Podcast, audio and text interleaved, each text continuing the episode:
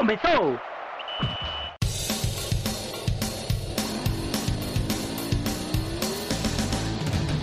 Mas qual é pouca, eu só tomo se for 10k. Eu sou obrigado a falar que esse programa aqui tá uma porra. Fala muito! Fala muito! Fala muito! Piada morta! Pelas barbas do profeta! Fala galera, tudo tranquilo com vocês? Bem, eu acredito que nem para todo mundo tá tranquilo, porque foi um fim de semana amargo para o futebol pernambucano, mas em especial para os tricolores. E nessa edição de número 70 do DescubraCast, a gente vai falar não só de Náutico e esporte, que perderam no fim de semana, tiveram é, situações complicadas aí, se complicaram nessa briga contra o Z4, mas o Santa Cruz, com mais uma eliminação, não conseguiu acesso, mesmo com a vitória jogando bem em casa contra o Brusque, mas essa derrota veio de antes. O Vila Nova fez a parte dele, ganhou do Ituano lá em lá em São Paulo. Então é muita coisa aqui, muito cenário que a gente vai esmiuçar, vai trazer aqui para vocês, explicando também como é que se deu essa esse ano ruim do Santa, apesar dos números mostrarem o contrário, mas os resultados que eram necessários não vieram. Então, vamos trazer esse apanhado aqui. Tem muita coisa para falar, não só do Santa, mas do Náutico e do esporte também. Meu nome é Clisman Gama, estou aqui com os companheiros Fernando Castro. Fala, Fernando. Fala, Clisman, Iago, nossos ouvintes. Uma segunda-feira amarga, mais um insucesso do Santa Cruz na Série C. Vai disputar pelo quarto ano consecutivo a terceira divisão, em uma temporada em que o desempenho até que foi, foi bom, mas os resultados não, não foram suficientes. Então, além do Santa Cruz, claro, a gente vai falar um pouquinho sobre a situação do Náutico, que continua muito difícil ainda. Restam três jogos e a luta contra, contra a queda segue muito indefinida ainda.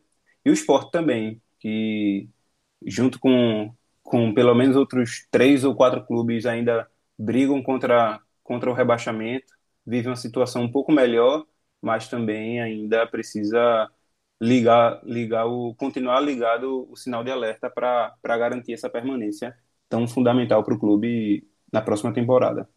Quem também está com a gente aqui é o grande Vitor Aguiar. Fala, Vitor. É, grande mesmo, né? 1,89m e tal, realmente grandeza eu acho que, que define bem. Mas tenho a certeza que tão grande quanto a minha altura hoje vai ser a quantidade de ódio que vai ser cuspida nesse programa porque não tem muita felicidade para falar do futebol pernambucano essa semana, não. Rapaz, o bicho foi direto aqui, foi, foi forte mesmo. Quem também está com a gente é o companheiro Iago Mendes. Fala, Iago. Salve, Clisman, salve, Fernando, salve todo mundo que está nos ouvindo. É uma segunda-feira, como eu disse no, nos bastidores do programa, segunda-feira com cara de quarta-feira de cinzas, né? É, assim, meio que fim de festa, e a volta à realidade. O Santa, mais uma vez, bateu na trave em uma competição na temporada 2020 que se encerrou no domingo. A gente viu muita luta, muita entrega, mas eu acho que a sensação é de que ficou um pouco tarde.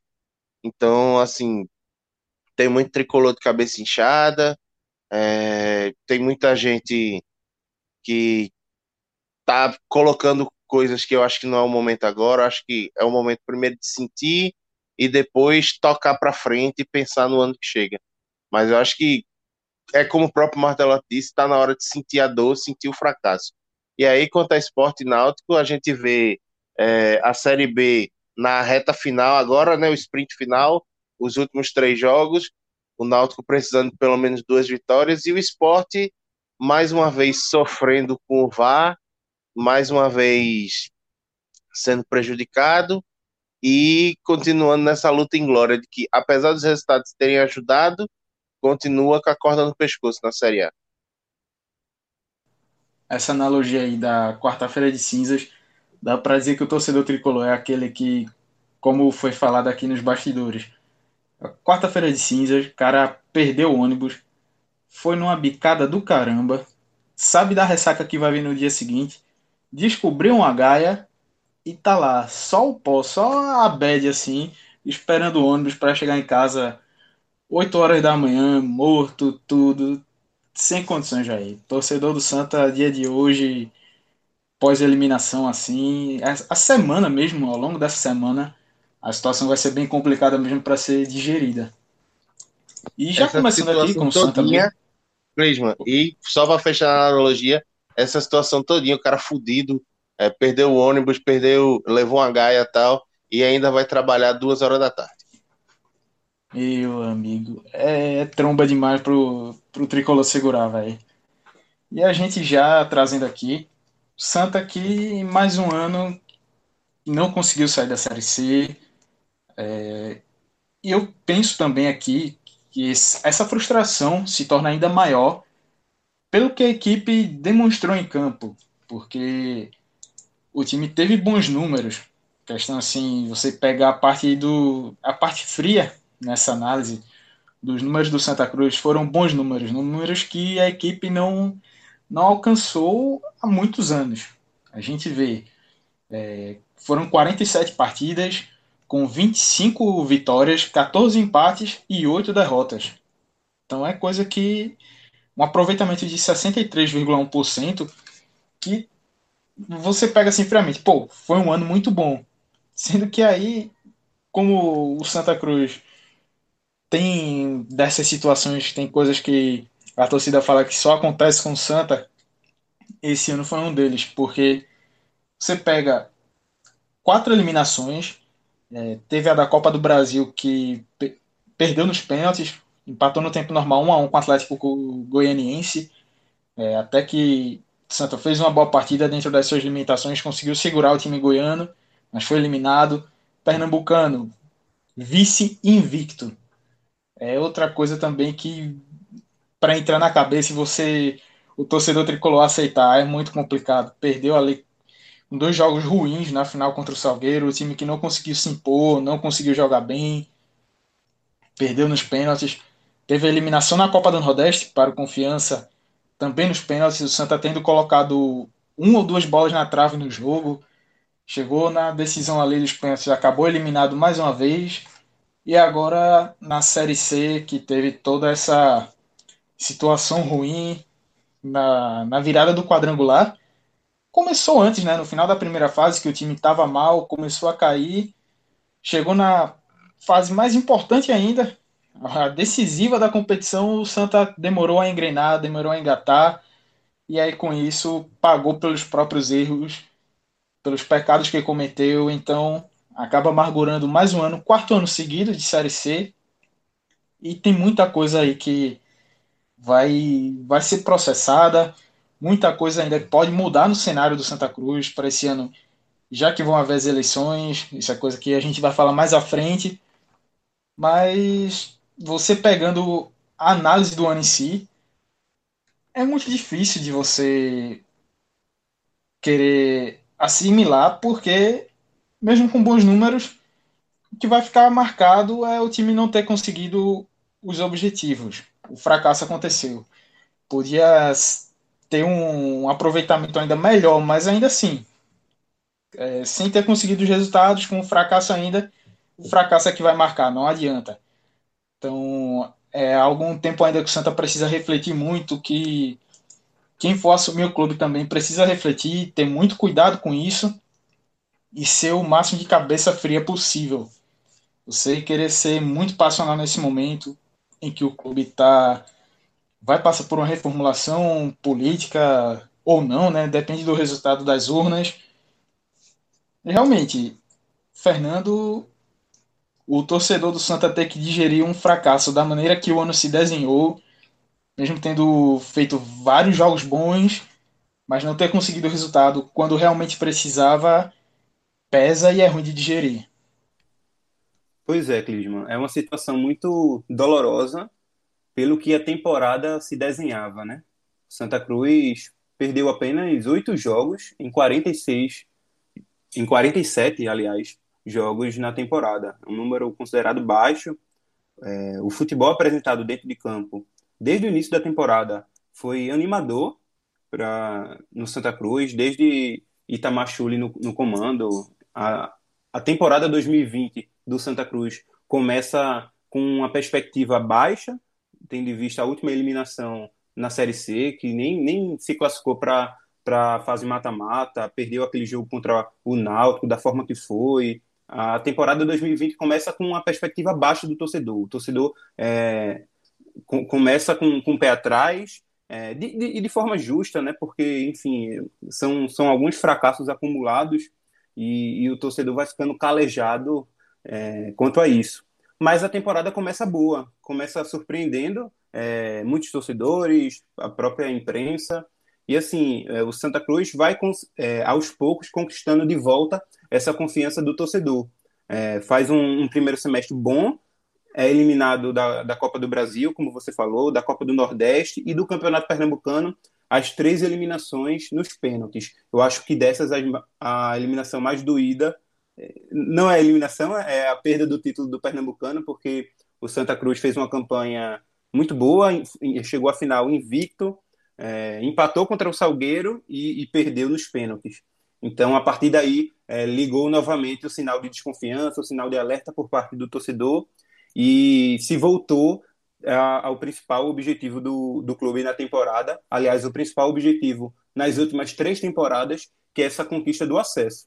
O Santa troca de treinador, é, Marcelo Martelotti assume e, e, consegue dar continuidade a uma parte do trabalho de, de Itamachule e melhora em outros aspectos é, em relação a, ao, ao, ao, desempenho do time ofensivamente, que, que quando, quando Itamachule ainda comandava, ainda era, era um, de, um defeito do time.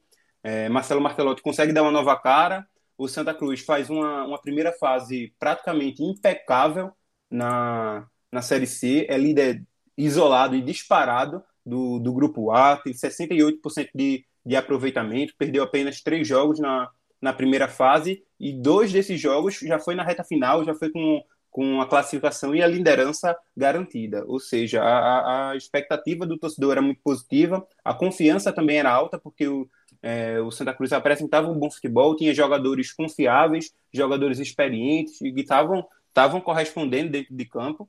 E aí, a partir da, das últimas duas partidas da primeira fase, o Santa Cruz começa a, a, a ter o rendimento, a ter uma queda no rendimento. Foi as últimas duas derrotas contra Manaus e Jacuipense na primeira fase. Ali, na, na ocasião, a gente, acredito também que boa parte da torcida colocava colocava o, fato do Santa Cruz já, já ter classificado, já ter a, a liderança garantida, então minimizava a queda de, de rendimento, era até algo natural. O Santa Cruz vinha de, de várias vitórias consecutivas, se eu não me engano, foram sete vitórias seguidas, até perder do, do Manaus e, e do, da Jacuipense.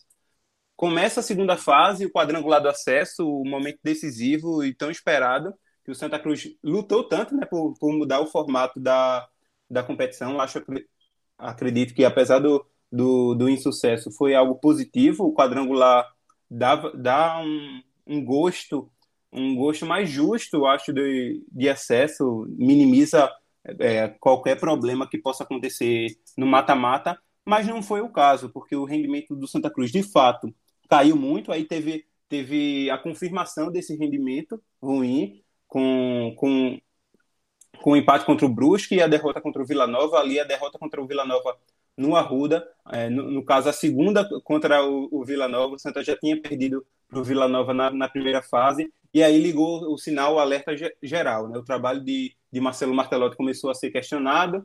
É, alguns jogadores também dentro do, do elenco do time começaram a ser, ser questionados, como, como o Pipi, que já não marcava há muitos jogos.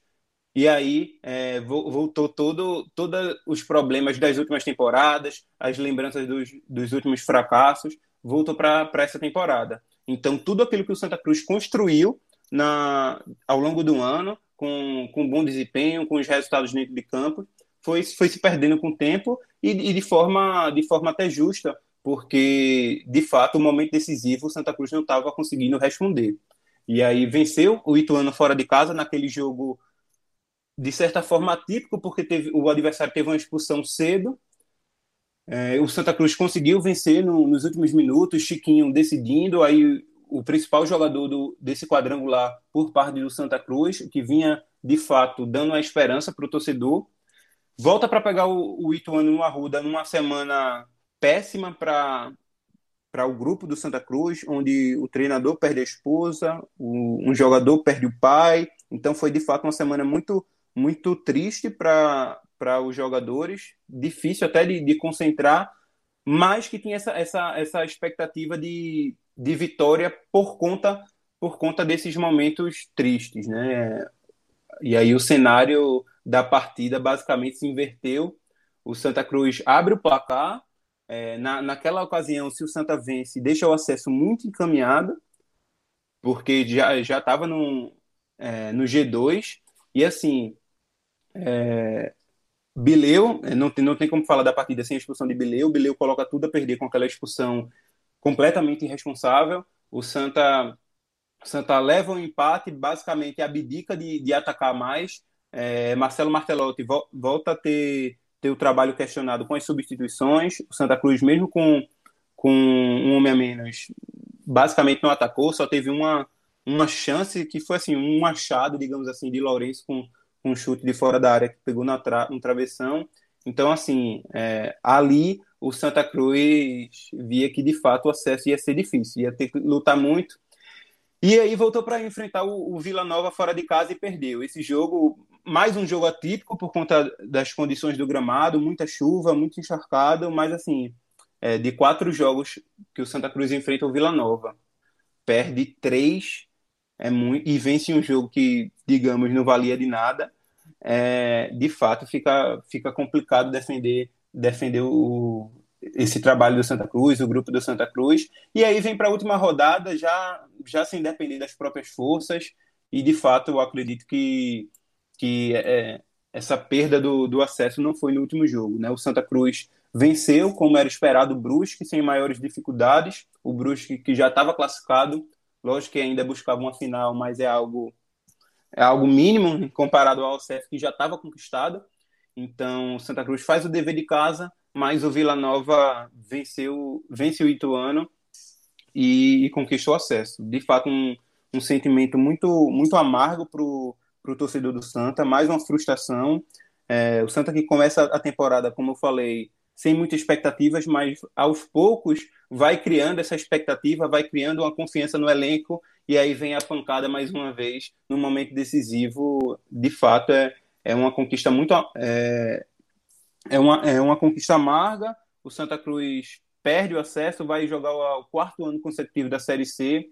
E assim, é um momento de, de frustração geral, sabe? A torcida, de, de toda forma, de, com todo direito, tem, tem, um, tem os motivos de sobra para lamentar, para ficar com raiva, para apontar os defeitos, apontar os culpados, e assim, é, foi um ano, um ano difícil para o Santa Cruz, porque apesar, de, de, apesar do bom desempenho, apesar dos números positivos, é, não, não teve sucesso em nenhuma competição. Santa fracassou em todas as competições no ano.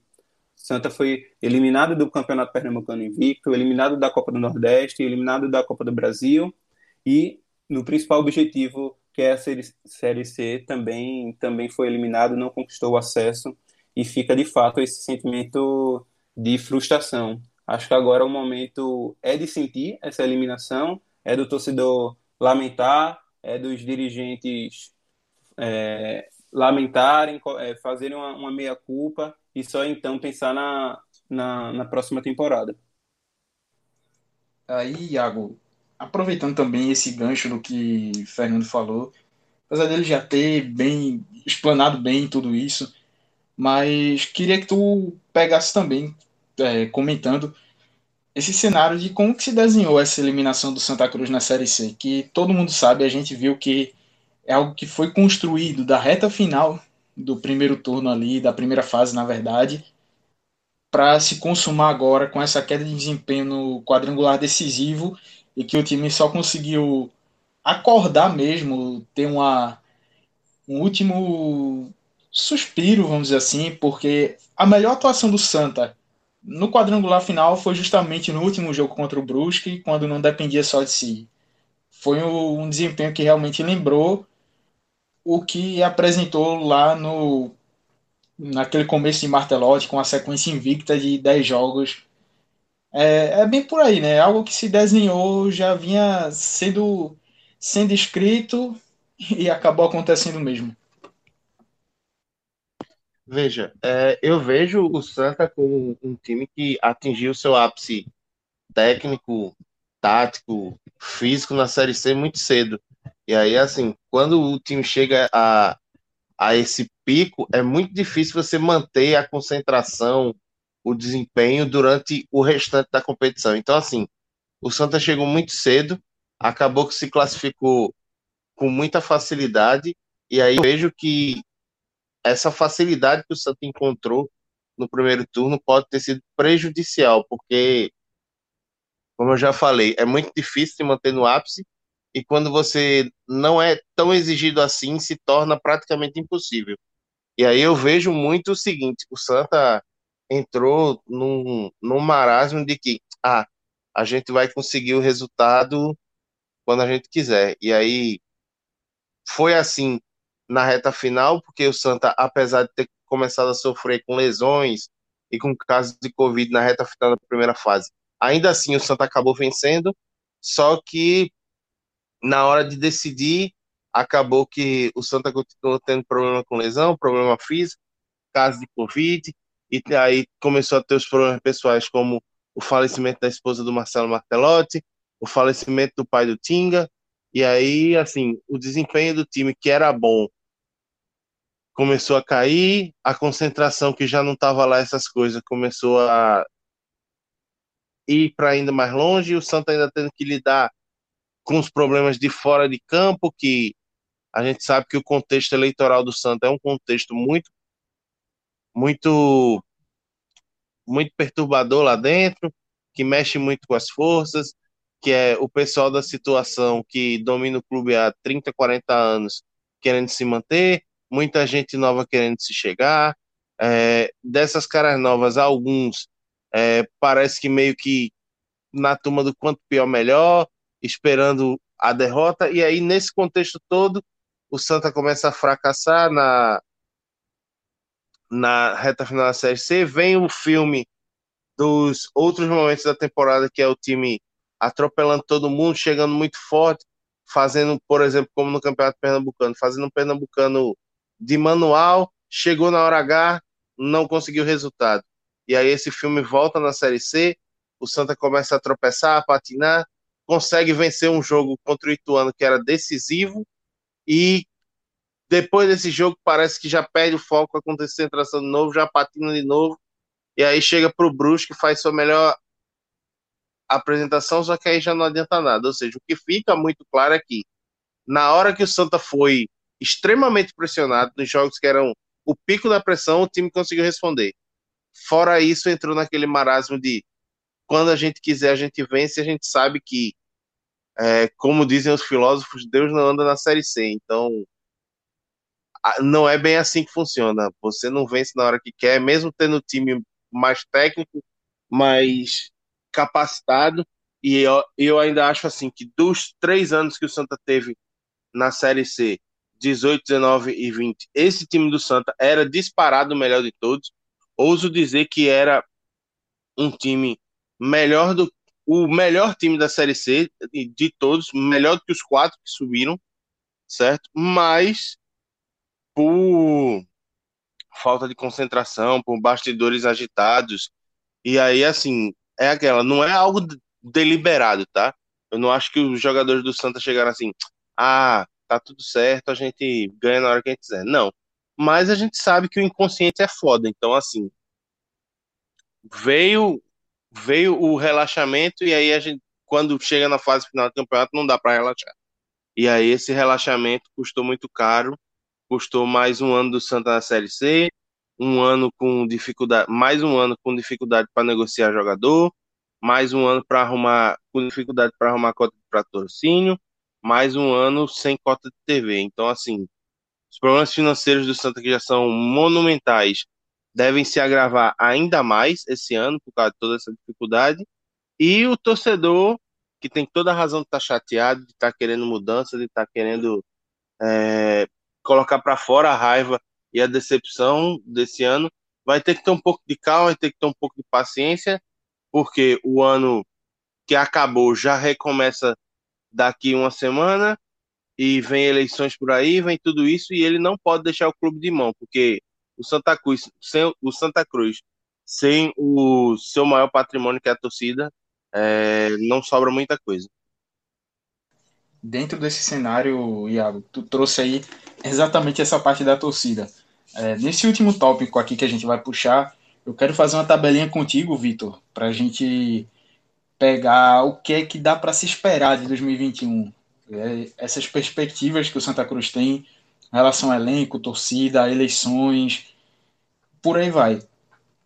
Já queria começar que tu falasse aí, principalmente dessa parte de eleição, porque a gente vê eleição do Santa Cruz é, tá muito polarizado, tá muito dividido, principalmente porque é, parte da torcida, acho que pego principalmente o recorte que a gente consegue acompanhar de redes sociais. Tem uma galera muito grande engajada com a oposição para querer fazer essa troca aí no comando, porque é muita gente se perpetuando no poder do Santa ao longo de décadas, gente que está aí há 10, 20, 30, 40 anos ou até mais. E o clube precisa dessa oxigenada, já vem acumulando muito tempo nas divisões inferiores do futebol brasileiro. É coisa que, para a dimensão do Santa, um clube que tem tanta história, tanta camisa, tanto peso, não tem. Não é. Não faz sentido.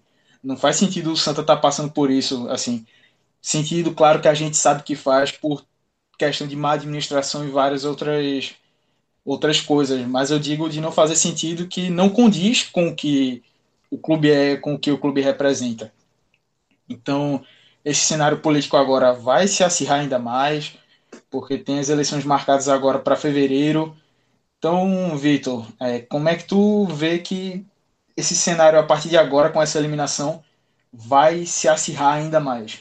É, então, Cleisman, só um pouquinho antes de falar das eleições em si, falo isso num instante, eu queria só fazer um contraponto sobre uma coisa, porque sim, o Santa Cruz teve uma campanha de números muito bons, mas o Santa Cruz, dentro de campo, foi um time que apresentou falhas durante diversos momentos. Mesmo naqueles 10 jogos consecutivos que o Santa conseguiu passar com uma invencibilidade, o Santa ainda assim tinha falhas muito grandes. O Santa, em alguns momentos, conseguiu a vitória por um gol encontrado, conseguiu a vitória por um gol de, numa bola parada, porque tinha dificuldade em, em conseguir criar jogadas. Eu não estou dizendo de maneira nenhuma que o Santa não merecia aqueles resultados, não estou dizendo que o Santa Cruz não fez uma boa primeira fase, mas o que eu estou dizendo é que, tecnicamente falando, talvez o Santa Cruz nunca tenha sido tão superior assim como aquela, aquela sequência de resultados, como aquele, como aqueles números que o clube tinha davam a entender.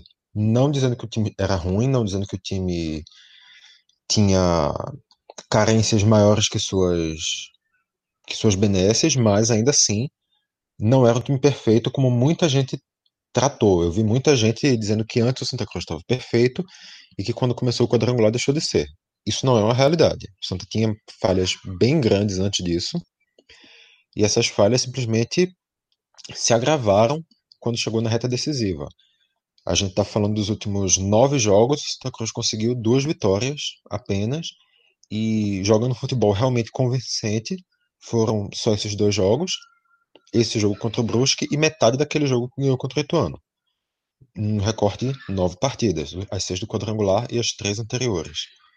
Então, realmente, Santa Cruz teve uma queda, teve, mas não era também como se antes o Santa já vivesse um cenário de mil maravilhas, apesar de que sim, tem que se fazer elogios ao momento que o Santa vive antes. Mas, falando sobre o que tu me chamou realmente para falar, as eleições. O Santa já está vivendo um pleito, uma disputa eleitoral bem grande. A gente pode puxar, na verdade, nem de novembro, a gente pode puxar ainda do final de outubro, quando a chapa do Pro Santa, que é a principal chapa de oposição até o momento, quando ela lançou sua candidatura oficialmente. Desde então, os ânimos estão exaltados. Os dois lados da disputa estão estão com visões completamente diferentes sobre uma série de assuntos. Já foi assim sobre o adiamento das eleições, já foi assim sobre realizar as eleições presencial virtualmente. Isso está aquecendo muito os bastidores do Santa. Quando o adiamento foi aprovado na justiça, na verdade, nem quando foi aprovado do clube, quando ele teve esse segundo aprovamento a nível judicial, o assunto deu uma esfriada, mas ele ainda está em voga aí, e agora com o final da Série C, ainda que o Santa ainda tenha dois jogos para fazer nessa temporada, que daqui a uma semana e meia o Santa já começa a disputa do pré-nordestão, que é fundamental para o ano que vem. A Copa do Nordeste vai ser um financiamento essencial para o ano que o Santa vai estar mais uma vez na Série C, mais uma vez sem receber cota de TV pelo seu campeonato nacional. Com isso, apesar de ainda ter essa disputa, eu acho que agora, passada a Série C, os bastidores vão se reaquecer, o foco nas eleições vão voltar.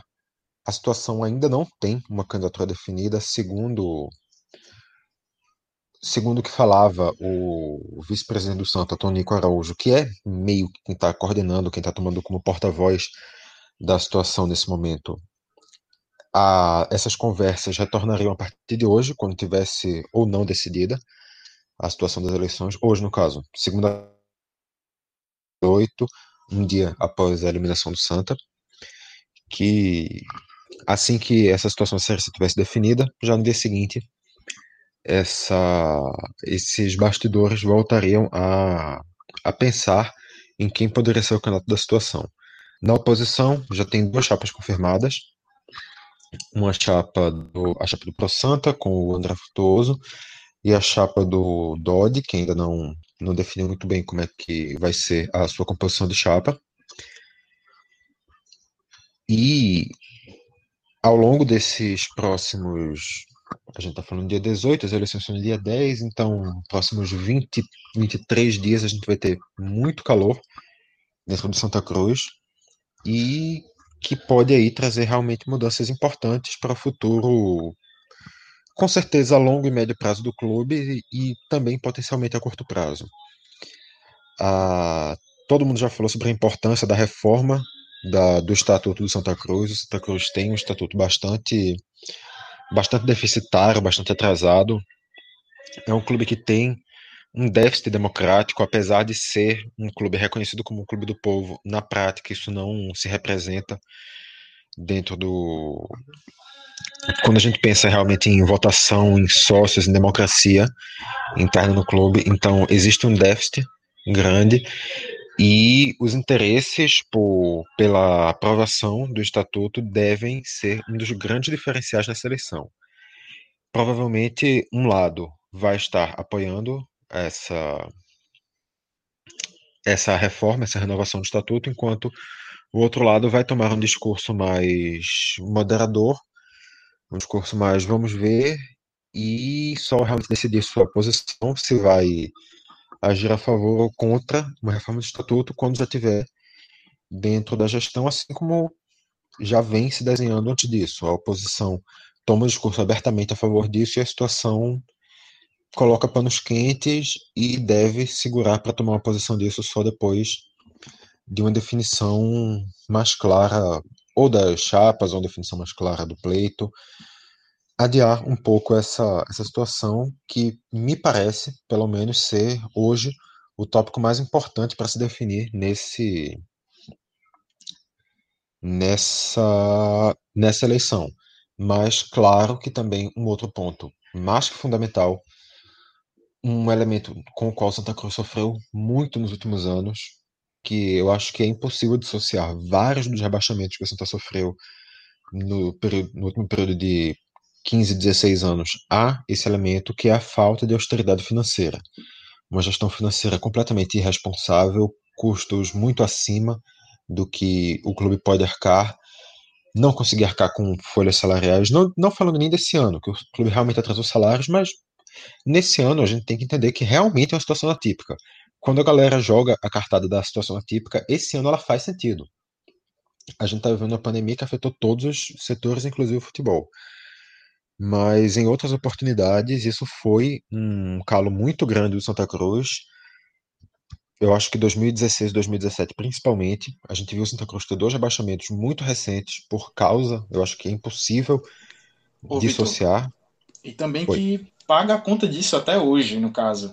É, eu lembro que em 2018 o Santa Cruz teve que fazer um enxugar muito a, as suas despesas e tudo mais, tanto que teve um eu não me lembro agora o valor exato do balanço financeiro, mas foi um balanço muito baixo, algo próximo de 10 milhões.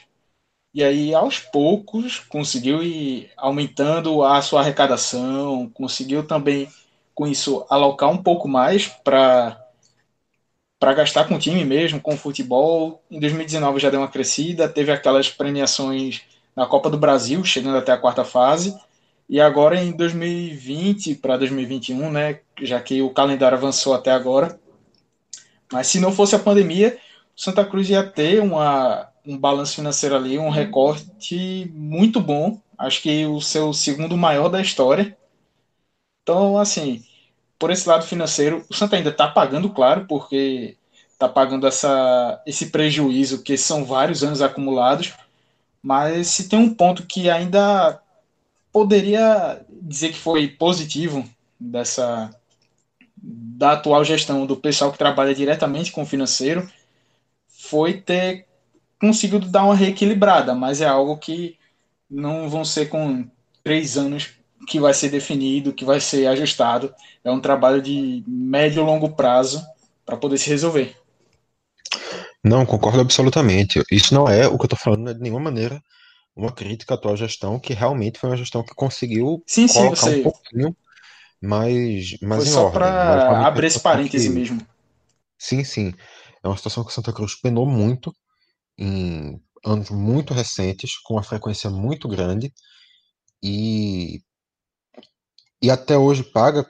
Eu realmente concordo que até hoje paga, mas eu digo que até hoje paga não pelo clube estar na Série C, não pelo clube ter essa queda nas receitas, mas até hoje o Santa Cruz paga porque até hoje tem dívidas acumuladas desde então.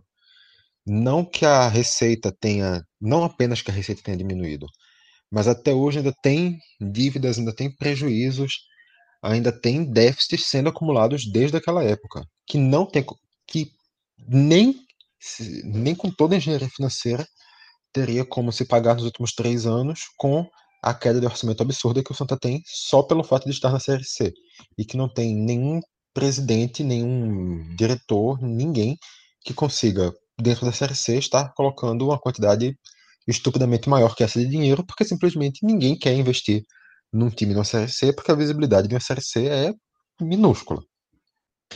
Então, eu acho que esse, essa questão da austeridade, essa questão de conseguir colocar os salários em dia, de prezar pelo financeiro, manter um, um planejamento um pouco fiel ao, ao lado financeiro para que o Santa Cruz não se perca e não volte a ter aquele cenário caótico.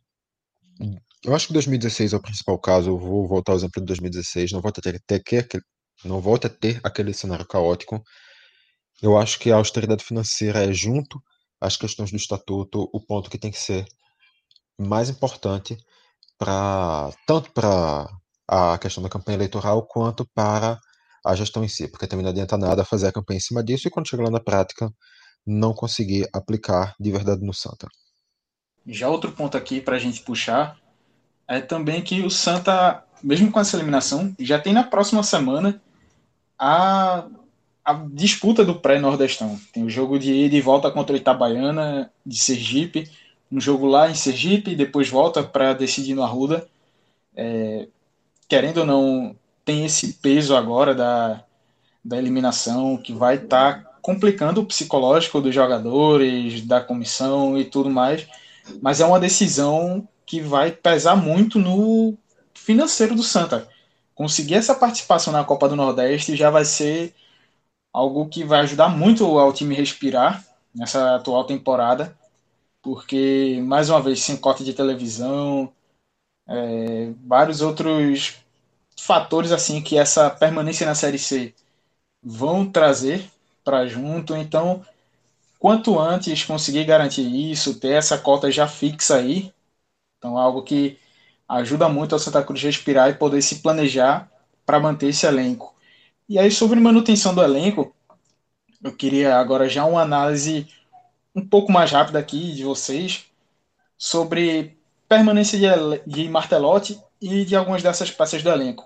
Já começando contigo, Fernando, sendo rápido, continuaria com Martelotti? Não continuaria, Clisman, com Martelotti. É, acredito que, que ele teve uma parcela de culpa nesse, nesse insucesso do Santa Cruz. O desempenho do time passa um pouco pelo trabalho dele. E a pancada foi grande, né? Eu acho que o Santa Cruz precisa de uma injeção de ânimo. E essa injeção passa muito pela troca de comando, no, no meu ver. Sobre o elenco, eu concordo com o Iago quando ele falou no início que esse é, foi o melhor elenco que o Santa Cruz conseguiu construir nos últimos anos. Nos, nas últimas três temporadas na, do Santa Cruz, disparado, o Santa, esse elenco é, é bem, bem superior em termos de qualidade técnica. E assim, eu digo mais, é, não, não só dessa Série C, que eu acredito que o Santa Cruz tinha um melhor elenco, mas também das últimas. É, Estava falando aqui com os meninos antes de gravar o programa, se comparado ao, ao ano 2019, no acesso do Náutico, esse elenco do Santa Cruz é melhor, é melhor do que muitos times que conquistaram acesso. Então, assim, apesar desse grande insucesso, desse, dessa grande frustração, eu acho sim que, que o, o, time deve manter uma base independente aí da, da gestão que assumiu o clube, seja situação ou posição. Então, acredito que, que é preciso manter uma base até para fortalecer esse, esse trabalho e, quem sabe, conseguir conquistar o, o acesso nesse ano, né? Então eu trocaria, claro, algumas, algumas peças, não, não ficaria com todos os jogadores, óbvio, mas uma base, pelo menos, desse time titular, eu acredito que deve permanecer. Talvez a, a lateral esquerda, é, eu não ficaria com nenhum jogador, nenhum lateral esquerdo. É, eu acho que precisa reforçar o ataque, precisa reforçar é, a cabeça de área, mas assim, tem, tem peças que, que esse elenco precisa ser, ser destacadas. É o caso de Michael Clayton, de Totti, da dupla de zaga, Paulinho, Didira, Chiquinho, o próprio Pipico, apesar de, da queda de desempenho, é, Vitor Rangel também, que, que nos últimos jogos foi bem.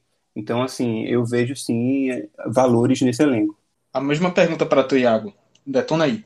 Ah, eu concordo, eu concordo com o Fernando. Acho que assim, é, mas acho que precisa ter muita cautela, muita calma, porque assim, o Santa já vai disputar uma competição 2021 nos próximos 10 dias. Então, assim, o Santa realmente precisa de uma injeção de ânimo, e aí eu não sei se Martelotti seria capaz de dar, certo? Eu acho que ele deveria ser mantido para os próximos jogos e depois disso ser analisado a perspectiva para o futuro. Quanto ao elenco, eu acho que o elenco do Santa é, como eu já disse em muitos outros programas e que muita gente achava que era tiração de onda e tal, eu realmente vejo o Santa com um elenco com qualidade para disputar uma série B facilmente, entendeu? Eu vejo assim times na série B que tem um perfil de qualidade muito semelhante ao do Santa. Então, só isso para mim já credencia o Santa a manter uma boa base para o ano que vem Claro que adicionando algumas outras peças. Realmente, o setor esquerda, lateral esquerda, foi um calo o ano inteiro. Quando o elenco tinha Fabiano, Fabiano não era solução. Chegou Peri, Peri não foi solução. Chegou Leonan, Leonan também não solucionou o problema. Ouso dizer até que alguns dos melhores jogos do Santa Cruz foi quando o Jaderson jogou para aquele setor ali. Mas é, o Santa tem uma espinha dorsal que se mantida dá para construir um time bastante competitivo ao redor dela. E aí vem o Michael passa pelo Michael Clayton no gol, o Totti na lateral direita. É, na zaga, eu particularmente ficaria só com o Dani Moraes. Eu acho que o William Alves não foi tão bem assim esse ano para se credenciar a continuar como titular de Santa. Acho que o Célio Santos poderia começar a ganhar algumas chances, porque do pouco que vi, ele me agradou, certo? No meio-campo, eu acho que André, Paulinho e Bileu, se colocar a cabeça no lugar e parar de ser expulso de maneira irresponsável, que para mim a expulsão tem esse carimbo assim de responsabilidade. Acho que é um bom núcleo, dá para se tentar em reforçar alguma coisa. Didiri e Chiquinho também Chiquinho, inclusive, mais. Foi. Eles foram muito bem, acho que dá para manter. E no ataque tem o Pipico, que, apesar de muito criticado, foi lá e fez o gol contra o Brusque. É, é um cara que se dedica muito, que se entrega muito, mesmo nas fases ruins. E tem o Vitor Rangel, que para mim foi o melhor atacante do Santa nessa reta final de Série C. Então, assim, tem um núcleo muito bom, tem um fio condutor para o trabalho. Então, eu acho que o Santa deve buscar reforços, mas eu acho que não deve ter caça às bruxas também, não. Eu acho que tudo tem que ser feito de maneira muito calma. Dói, dói muito, mas passa. E depois que passar, não adianta ter uma terra arrasada para poder começar a construir o ano seguinte. Vitor também responde aí a pergunta. Então, sobre Martelotti, eu ainda não consegui ter uma opinião. Eu já vi motivos pelos quais eu acho que Martelotti deveria sair, já vi motivos pelos quais eu acho que ele deveria ficar. Eu realmente não tenho uma opinião definida sobre isso. Eu, o que eu posso garantir é que eu acho que uma demissão dele antes desses jogos contra Itabaiana, na pré-Copa do Nordeste, é uma coisa irresponsável. Eu acho que demitir antes disso é uma coisa realmente fora de cogitação. Depois disso, aí se pensa. Quanto ao elenco, assim, a gente tem que lembrar que alguns nomes já têm contrato para o ano que vem. Paulinho já tem contrato para ano que vem, Didira, Pipico. Tem algumas peças. André, Michael Clayton. Tem algumas peças que já têm esse vínculo para 2021. 2020, ano que vem não, né? Esse ano, na verdade. E também nesse processo tem algumas peças que podem sair do Santa por falta de controle do Santa. Seja, por exemplo, um Totti, um lateral direito que está com o contrato terminando agora, que pode atrair muito bem a atenção de um time da Série B, que por não ter conseguido acesso, o Santa vai ter dificuldade para disputar e pode perder jogadores para esse mercado. Ou a gente pode estar tá falando de um Michael Clayton, que pode chegar uma proposta financeira para comprar o jogador, depois que ele se destacou, algum time que queira, esteja disposto a investir, sei lá, um Bahia, um Atlético Paranaense, por exemplo. Eles vão lá, eles compram, o Santos está precisando de dinheiro, o Santos nem pode, nem tem a opção de segurar, e o jogador sai. Mas realmente eu acho que o elenco do Santa tem uma base que deve ser pensada para se manter. Se até mesmo se falando em reservas, eu acho que não tem mais muito para que eu falar aqui sobre titulares, porque os Fernando e Iago já abordaram isso, mas se a gente for pensar em reservas, perdendo o Michael Clayton, o Luiz Fernando foi um goleiro que, quando foi acionado, mostrou segurança. Era um goleiro que foi pensado, quando foi contratado, para assumir esse gol do Santa. Então é um goleiro que pode ter essa oportunidade. O Tinga, no meio campo, caso o Santa Cruz perca o André, é um nome que, quando foi acionado, ele, tornou, ele também foi um jogador muito importante para o Santa Cruz ao longo da temporada. Participou de quase todos os jogos dessa Série C, ficou fora de um ou dois só. A gente, no banco, o Santa Cruz terminou com o Jaderson, que foi um jogador importante em diversos momentos. Dependendo do salário dele, uma conversa com o Atlético Paranaense pode se valer manter também como opção para o elenco. Tem joga e Iago também falou muito bem do Célio Santos, um jogador que também teve uma participação importante na temporada. Eu não sei se vale contar com o Célio Santos como titular, porque ele também foi um jogador que teve sua cota de falhas, mas a Série C, é para um nível de Série C, não vai ter um jogador que chegue lá sem ter sua cota de falhas. Então eu acho que o Santa tem uma base muito boa, uma base que tem que ser pensada em uma manutenção. Realmente, se ou o grupo que se mantiver, ou um grupo novo que chegar, ou um diretor de futebol novo que for contratado e quiser mudar tudo, eu acho que ninguém pode chegar pensando em fazer uma revolução dentro do Santa Cruz, porque apesar do acesso não ter vindo, o caminho desse trabalho, a estrada que foi trilhada é um caminho que faz sentido, é um caminho que pode ser uma boa base para o percurso do Santa em 2021. É, eu concordo aí com o que vocês disseram, assim, não dá para chegar e querer dizer que tá tudo errado, tira tudo, muda tudo, fazer um cenário de terra arrasada aí, porque é uma eliminação muito dolorosa, mas tem coisas que dá para se aproveitar desse elenco, de algumas questões, mesmo com vários erros cometidos no, no âmbito geral do clube, mas tem coisa que dá para aproveitar, não dá para chegar assim, tira tudo, começa do zero de novo e pronto. Não vejo assim manutenção do elenco, vários jogadores aí tem qualidade, dá para seguir, são jogadores que poderiam jogar facilmente numa Série B. Paulinho, Chiquinho, Didira, é, Pipico também, querendo ou não, Totti principalmente. Ou seja, tem uma base aí, dá para se manter, beleza, mas eu vejo também que, de todo jeito, uma certa reformulação. Acho que assim, você manter algo de 10 a 15 jogadores que fizeram parte desse, desse grupo serem mantidos agora para temporada 2021 para se manter já é alguma coisa para poder você manter um bom nível, começar bem, não começar do zero e trazer outros atletas, buscar algum outro perfil diferente. Vamos dizer assim, se reclama que o Santa tem um perfil, teve um time que, apesar de jogar bem e tudo, mas não era um time vencedor, foi um time que fracassou.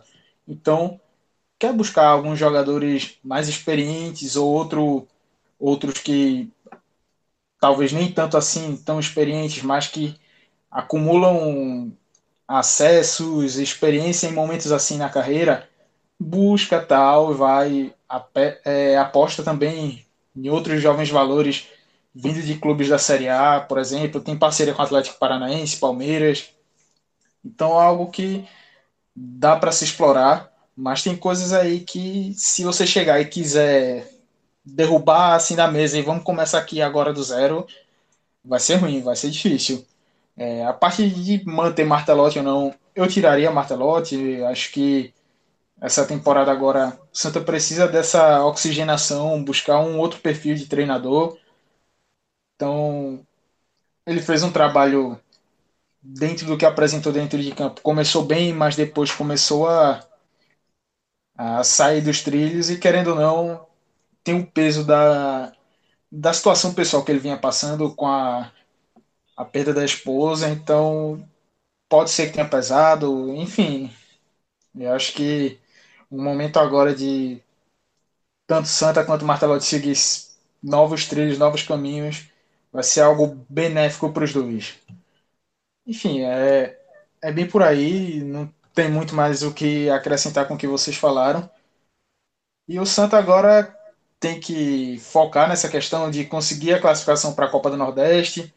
Depois vem a parte política aí, que querendo ou não, tem que haver uma oxigenação nesse time, mudar muita coisa para sair desse panorama. É, nos últimos 15 anos, 15 ou 14, não, não me lembro o número exato agora, Santa Cruz tem 10 participações nas divisões inferiores, Série C e Série D isso não condiz com Santa. Isso aqui não é não é coisa que o clube merece por tudo que tem na sua história. É algo que a galera que está comandando há tanto tempo assim está afundando o clube, está mantendo nessa nesse patamar que é longe do que o Santa Cruz merece. Então, que o torcedor, quando tiver essa, a eleição agora em fevereiro, bote isso na cabeça e dê um novo passo para tentar profissionalizar mais ainda o clube, porque está precisando demais. É um resgate que vai ser de longo prazo, vai demorar, mas o Santa Cruz tem que ir atrás e não pode abrir mão disso não. Cleisma, só para trazer o, o número redondinho, desde 2008, então nas últimas 13 temporadas, o Santa tem um ano na Série A, três anos na Série B, sete anos na Série C e três anos na Série D. Isso não deu 13 temporadas, tem alguma conta que eu tô fazendo errada, mas o número é esse. É isso, meu velho. Santa Cruz ah, precisa é, de. Isso eu tô contando já 2021. É, por isso. 14 temporadas, tá certo, é isso aí. Isso aí. É muita coisa que precisa ser mudado para que o Santa Cruz. Que o Santa Cruz vá aos poucos retomando o patamar a qual ele pertence, a qual ele merece estar. Que hoje, atualmente, não está e não dá muito um cenário que vislumbre essa, esse novo crescimento, essa retomada do clube. E depois aqui de um programa, uma parte mais alongada do Santa Cruz, realmente que era preciso haver, a gente vira a página agora para falar do Náutico, Náutico que no fim de semana acabou perdendo para a Ponte Preta, veio de mais uma partida ruim fora de casa, time que em casa é um, fora de casa é outro. E essa briga contra o Z4, o Náutico tinha uma, uma gordurinha, tinha três pontos de diferença, agora já queimou e só conseguiu ainda se manter fora da zona de rebaixamento por causa do critério de desempate com relação à vitória.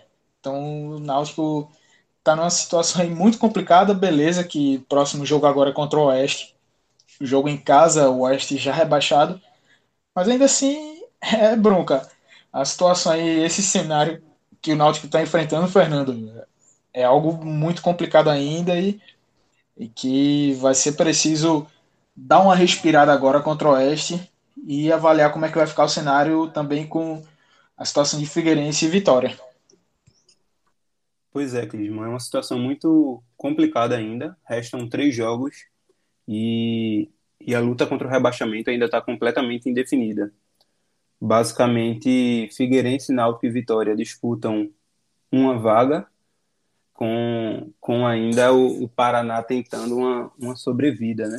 Paraná que tem, tem uma boa tabela até o final, né? Apesar de ter três pontos a menos do que Figueirense, Náutico e Vitória. Como você citou, o Náutico veio de mais um jogo muito ruim fora de casa, uma atuação péssima do time, principalmente nos primeiros minutos de jogo. Náutico que, que atuou sem nenhum lateral esquerdo, tanto Kevin quanto Igor Miranda é, estavam com, com Covid. Então, o que, o que remete mais uma vez ao trabalho dessa atual gestão da diretoria, que não soube montar um elenco, faltou planejamento, se desfez de dois laterais esquerdos que, apesar de não serem unanimidades, davam conta, que era o William, William Simões e o Eric Daltro, trouxeram dois laterais abaixo tecnicamente e deu no que deu, né? É, não só a perda de qualidade, mas também questão de, de quantidade no elenco, né? Dava muito bem para a diretoria do Náutico estender o contrato de, de William Simões pelo menos até o final da, da Série B. Mas enfim, é, Náutico jogou muito mal, perdeu a gordura, como você falou, tem a mesma pontuação agora do que o Figueirense e o Vitória, perde nos critérios para o Figueirense, mas ganha contra o Vitória. E aí o Náutico tem mais duas partidas em casa até o final da, da Série B, mas se chegar na última partida contra o CS, CSA precisando da vitória, vai ser muito complicado, porque o CSA também briga para subir, no caso. Tem dois pontos a menos do que o Juventude. Nessa última rodada deixou o G4. Então vai ser um jogo muito nervoso, uma decisão, e que o Náutico precisa chegar precisando o mínimo de pontos possível. O Náutico enfrenta o Oeste na próxima quarta-feira. Oeste que, que os torcedores alvirrubros não têm uma lembrança muito positiva e aí, assim, é claro que o Náutico tem totais condições de vencer o Oeste. É claro que qualquer permanência, qualquer cálculo de permanência do Náutico passa por essa vitória contra o Oeste, passa pela conquista dos três pontos. E para isso, o Náutico não pode deixar margem nenhuma para qualquer outro resultado. Náutico, o Oeste está tá rebaixado já, mas, assim, é, faltam três jogos e ainda deve cometer algum crime e que não seja contra o Náutico, né? Para isso, os jogadores têm que encarar esse jogo como, como decisão. O Náutico provavelmente vai jogar mais uma vez sem nenhum lateral esquerdo, tem todas as deficiências no elenco, não vai ter Djavan, é, os volantes que, que vem substituindo Djavan e Haldane são horríveis. Renan Foguinho, muito ruim. É, Jonathan teve uma queda de rendimento brusca. É, Bustamante não consegue se firmar, também não ganhou outras oportunidades com o Hélio dos Anjos. Então, assim, o time do Náutico ainda é muito limitado. É muito, muito limitado mesmo e vai brigar até o, os últimos minutos do jogo contra o CSA para garantir essa permanência. O que pode favorecer o Náutico é justamente essa tabela, né? Náutico enfrenta o Oeste em casa, viaja para enfrentar um Cruzeiro que não quer mais nada na, na, na competição. É claro que matematica, matematicamente ainda pode ser rebaixado o Cruzeiro, inclusive. Então, os torcedores alvirrubros têm que torcer para o Cruzeiro vencer a próxima partida contra o Operário para chegar sem nenhuma pretensão no jogo contra o Náutico. E assim, o Náutico tem condições de, de fazer um bom jogo contra o Cruzeiro por todos os defeitos que o time tem. Mas apesar disso tudo, apesar da, da temporada péssima que o Cruzeiro faz, o time do Cruzeiro ainda é melhor que o Náutico. Então não dá para contar com, com três pontos ganhos. É muito importante o Náutico, pelo menos, não perder, né? Como vem perdendo nos jogos fora de casa. Então, o Náutico tem esses dois próximos jogos e encerra a, a vida na Série B contra o CSA em casa. Precisa fazer aí, no mínimo, seis pontos e mesmo assim, esses seis pontos não são garantidos para permanência. O Figueirense, eu acredito que tem uma tabela mais complicada do que o Náutico, porque de três jogos joga dois fora de casa e são justamente esses dois próximos. Enfrenta o CRB, que não tem mais chance de acesso, praticamente não tem mais chance de, de queda, mas matematicamente ainda tem, né? Então pode ser que, que o CRB dê um gás nesse jogo e no, no duelo seguinte, o Figueirense viaja até o Rio Grande do Sul para enfrentar o Juventude, uma equipe que está completamente inserida na luta contra na luta para conquistar o acesso, né? Então são dois jogos difíceis fora de casa, seguidos, e o Figueirense encerra a Série B recebendo a Ponte Preta, que deve chegar na última rodada sem qualquer pretensão, né? Já que está a quatro pontos do Juventude e ainda luta pelo acesso mas dificilmente chega vivo na última rodada. Então, é uma tabela difícil do Figueirense, vai para garantir a permanência vai precisar vencer algum desses dois jogos fora de casa, que não é fácil. Então, apesar do Figueirense estar tá na frente de Náutico e Vitória, com 39 pontos, eu acho que tem a tabela mais difícil. Já o Vitória é, tem uma tabela, digamos, intermediária, né? É, no próximo jogo enfrenta o Guarani, fora de casa, Guarani que praticamente deu adeus aí a briga para subir, também não cai, então é um, um time aí que está tá no limbo, está no meio da tabela, é justamente o décimo colocado. Então, eu acredito que o, Vitória tem condições de, de, conquistar um resultado positivo, mas também não é fácil, né? O Vitória, é, nos últimos jogos, tem apresentado um futebol muito ruim, um futebol de queda, just, justamente. Então, uma permanência do Vitória também passa por um bom resultado nesse jogo. De, é, depois disso, o Vitória recebe o Botafogo, é, de, o Botafogo de Ribeirão, em casa, no Barradão. Então, esses três pontos, o Vitória tem que contar com eles. É, o Vitória precisa contar é, com essa vitória para garantir a permanência. Eu acredito que é, é um jogo bem, bem acessível ao Vitória, por mais que o, que o Botafogo não tenha não tenha matematicamente sido rebaixado ainda, já é, já é um, time moralmente rebaixado, digamos assim. E o Vitória encerra a participação dele na Série B contra o Brasil de Pelotas fora de casa. Apesar do, do jogo ser longe da, da Bahia, é um time que também não tem mais nenhuma pretensão na Série B. Então, de, de três partidas, o, o, o Vitória tem duas fora de casa uma partida em casa contra o Botafogo de, de Ribeirão Preto, que precisa contar com esses três pontos, e também precisa vencer um dos jogos fora de casa, com, contra dois times que basicamente não tem pretensão alguma na, na competição. A equipe que está abaixo de, de Náutico, Figueirense e Vitória tem três pontos a menos, que é o Paraná, tem 36 pontos, mas em compensação tem, eu acredito que tem uma tabela mais favorável.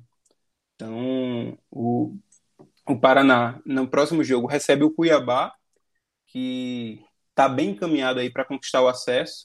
É em casa, então não, não é nenhuma surpresa se o, se o Paraná vencer esse jogo, apesar do adversário ser, ser bem mais qualificado, ser melhor, mas é na, na casa do Paraná. Então, e as últimas duas partidas do, do Paraná, a, a seguinte é contra o Oeste, fora de casa, um jogo completamente acessível, acessível e, e, termina a participação recebendo o um Cruzeiro dentro de casa, Cruzeiro que não tem mais nenhuma pretensão, não vai ter mais nenhuma pretensão na última rodada. Então, é, assim, o Paraná pode conquistar até nove pontos, né? É algo que não é, não beira o não beira o inacreditável, apesar do, do futebol abaixo do Paraná. Então eu vejo uma situação do Náutico muito difícil talvez os seis pontos não sejam suficientes para o Náutico garantir a permanência. Então o Náutico não pode nem sonhar em empatar contra o Oeste, precisa buscar pontos contra o Cruzeiro fora de casa e também precisa vencer o CSA. E aí, independente do cenário do CSA ainda lutando contra, ainda lutando para subir ou não. Então a situação do Náutico ainda é muito difícil, mas ainda há assim um, uma luz no fim do túnel. Eu acredito ainda na permanência do Náutico, apesar de, de não ser nada nada confortável, né? Náutico perdeu a gordura, tem a mesma pontuação do Figueirense Vitória e precisa garantir essa permanência. E agora sim, Fernando já fez esse esse apanhado aí do que está rolando com o Náutico, como que está essa situação. Queria saber se tu tem alguma coisa a acrescentar também, Iago, dentro da fala de Fernando. Eu tenho sim. É... O Náutico ele tem sido punido nessas últimas rodadas com é, vários casos de Covid. E a gente sabe que assim, e já viu isso em outros clubes brasileiros, que normalmente quando os casos de Covid no elenco começam, é, surge uma avalanche, né? Então, assim, tem quatro rodadas já que o Náutico tem desfalques por causa da Covid é, sucessivamente. E eu temo muito que isso não não pare por agora. Que o Náutico continue perdendo jogadores e isso pode prejudicar bastante a equipe nesse nessa sequência de campeonato, né? Já não vai ter os dois laterais esquerdos, é, deve ter a volta do Vinícius e do Álvaro agora mas os, os testes devem ser realizados hoje, segundo informações da assessoria de imprensa. O clube chega de Campinas hoje, em Recife, hoje à tarde. Os testes serão realizados para o jogo da próxima quarta-feira. E quanto à pontuação que Fernando falou, realmente, é, como os clubes da, do Z4 estão começando a, a ganhar e está muito apertado a segunda parte da tabela, eu tinha visto o levantamento feito pelo Departamento de Matemática da UFMG, que eles trabalham bastante com estatística esportiva, e aí, antes da rodada contra a Ponte Preta, o ponto de corte para você ter 99% de permanência, de chance de permanência, era de 46 pontos. Então, portanto, o Náutico precisava fazer 7 pontos em 12 jogos. É, considerando que esse ponto de corte ainda continue o mesmo, o Náutico teria que passar para sete pontos em nove jogos, ou seja, não poderia nem pensar em perder é, contra Cruzeiro, Oeste e CSA. Para mim, o jogo mais difícil é o último. Então, o ideal, o cenário ideal para o Náutico seria que adiantasse a pontuação contra Cruzeiro e contra o Cruzeiro que não quer mais nada na competição praticamente, só precisa de mais um ou dois pontos para poder se livrar do rebaixamento. Contra o Oeste já rebaixado, mas que deve estar tá doido para fazer um crimezinho. E chegar contra o CSA no dia 30, né? Acho que é dia 30 o jogo, 30 ou 31, se não me falha a memória. Eu não sei, eu acho que é dia 30. Dia 30 nos aflitos, às 4 horas da tarde, precisando vencer o CSA, que a gente sabe que é um time enjoado e que está brigando por acesso, eu acho que assim é o pior cenário possível para o Náutico.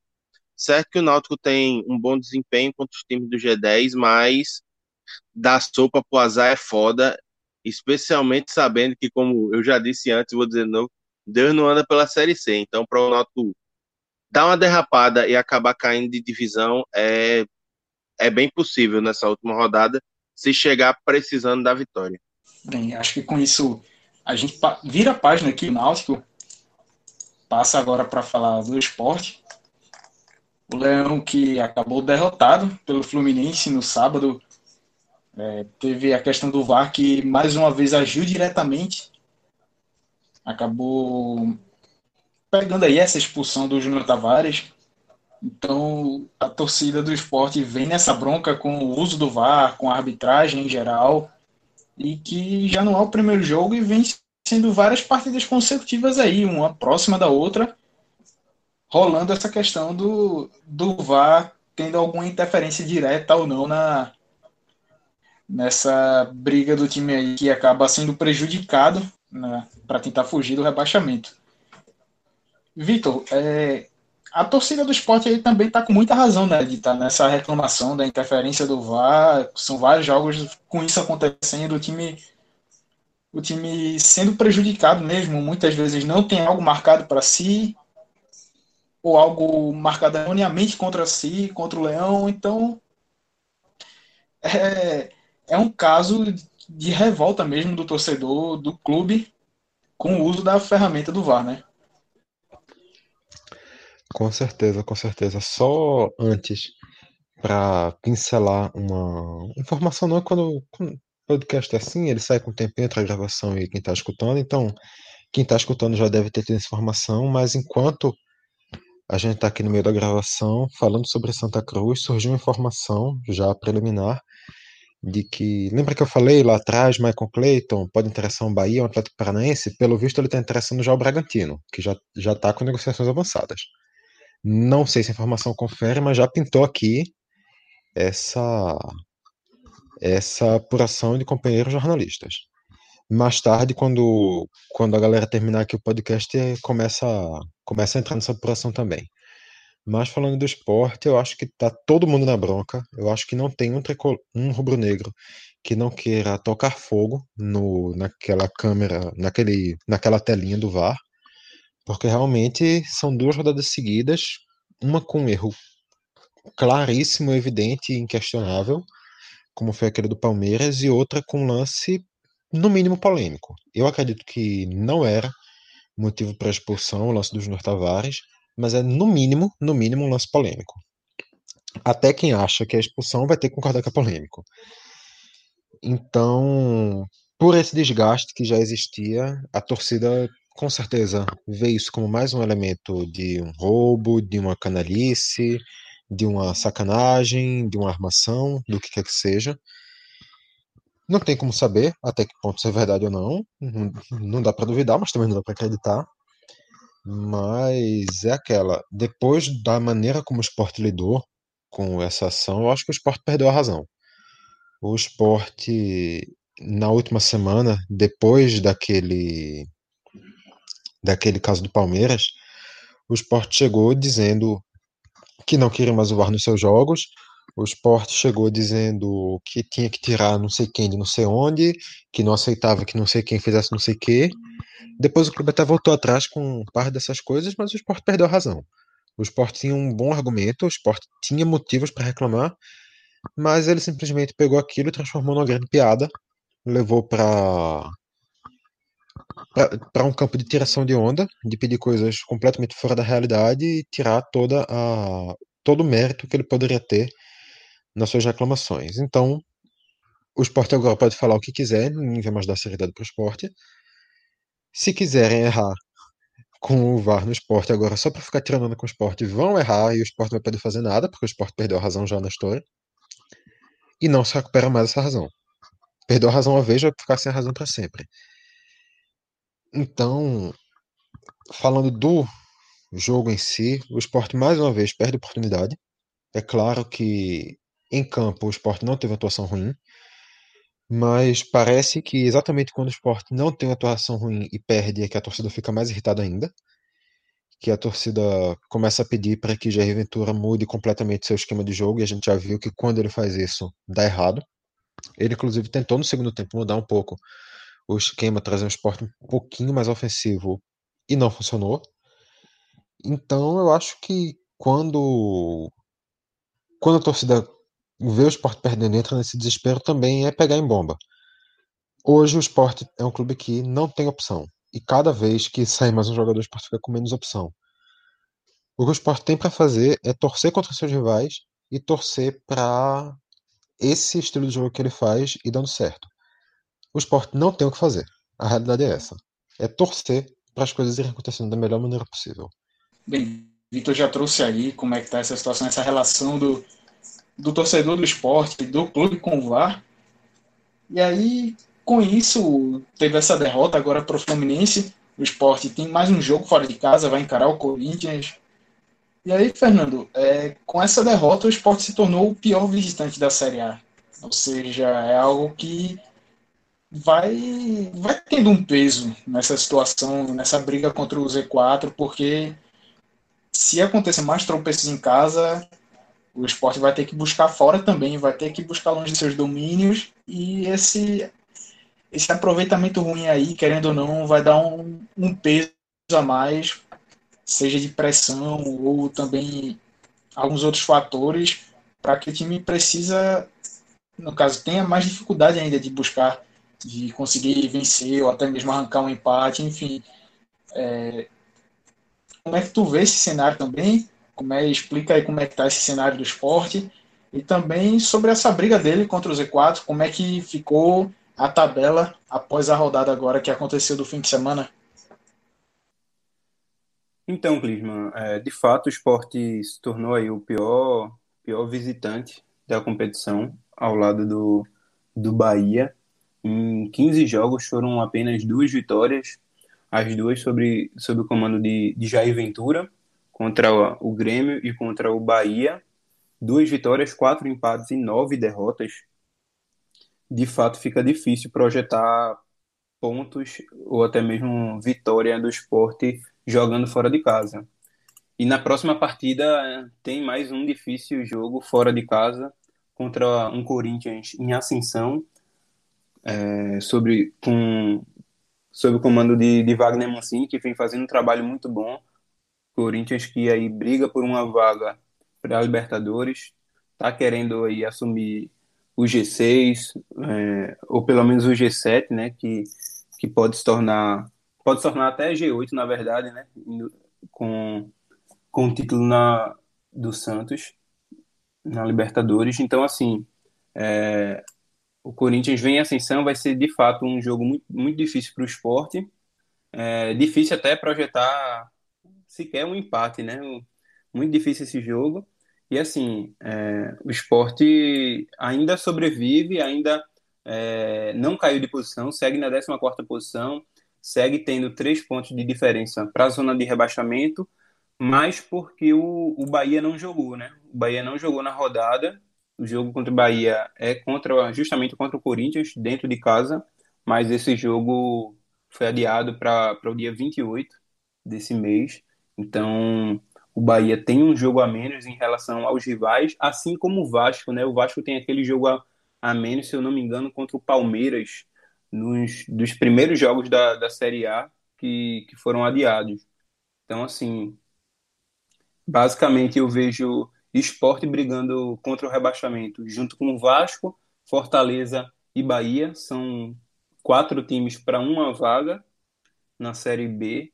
O, o Goiás segue, segue tentando, segue relutando, mas perdeu né, né é, vai, aliás, não jogou nessa rodada, vai receber também o Bahia nessa segunda-feira, no dia 18.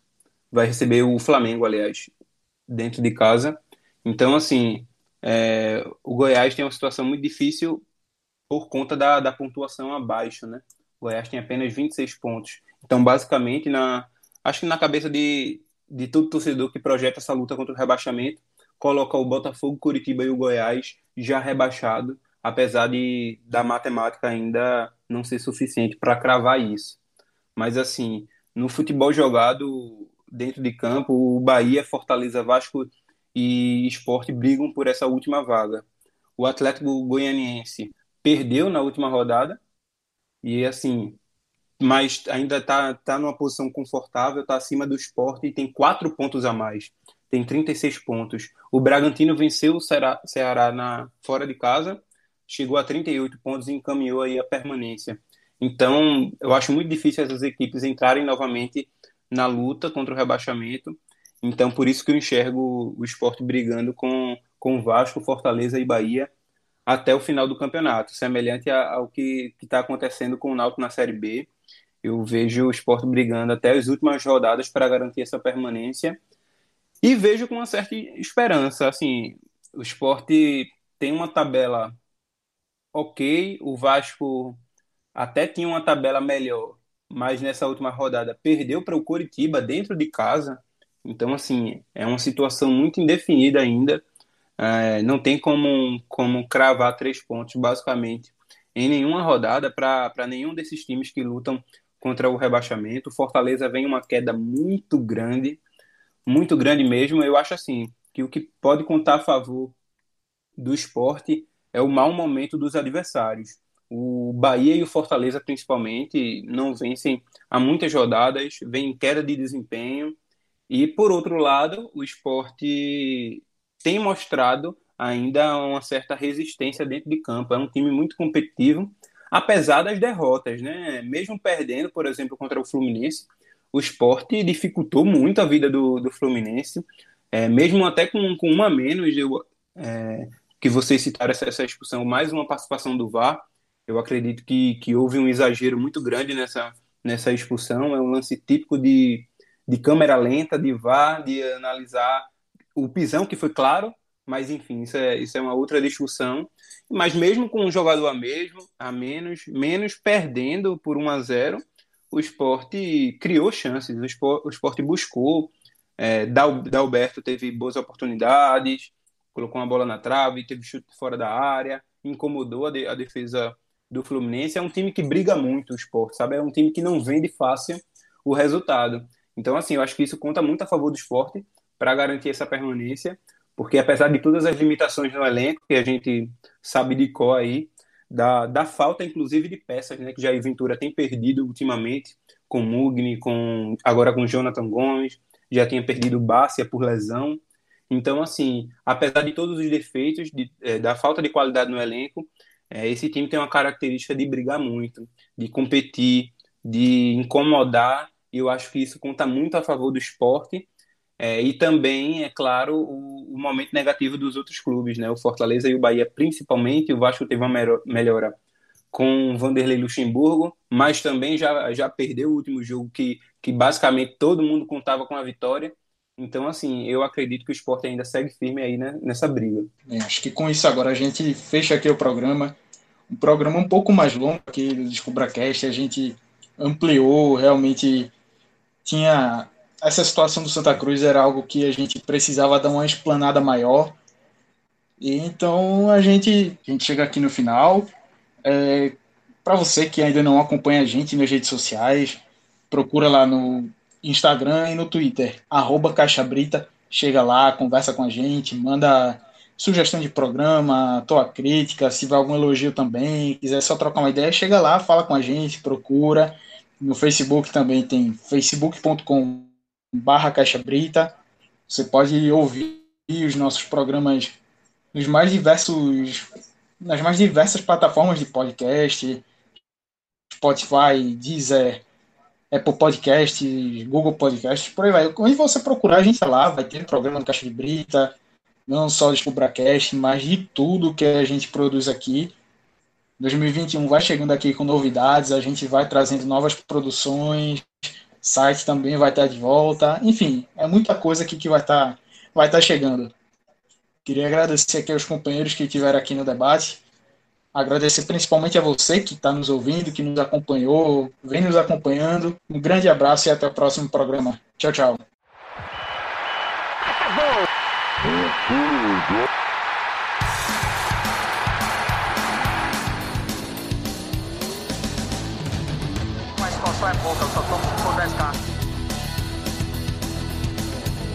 Sou obrigado a falar que esse programa aqui tá uma porra.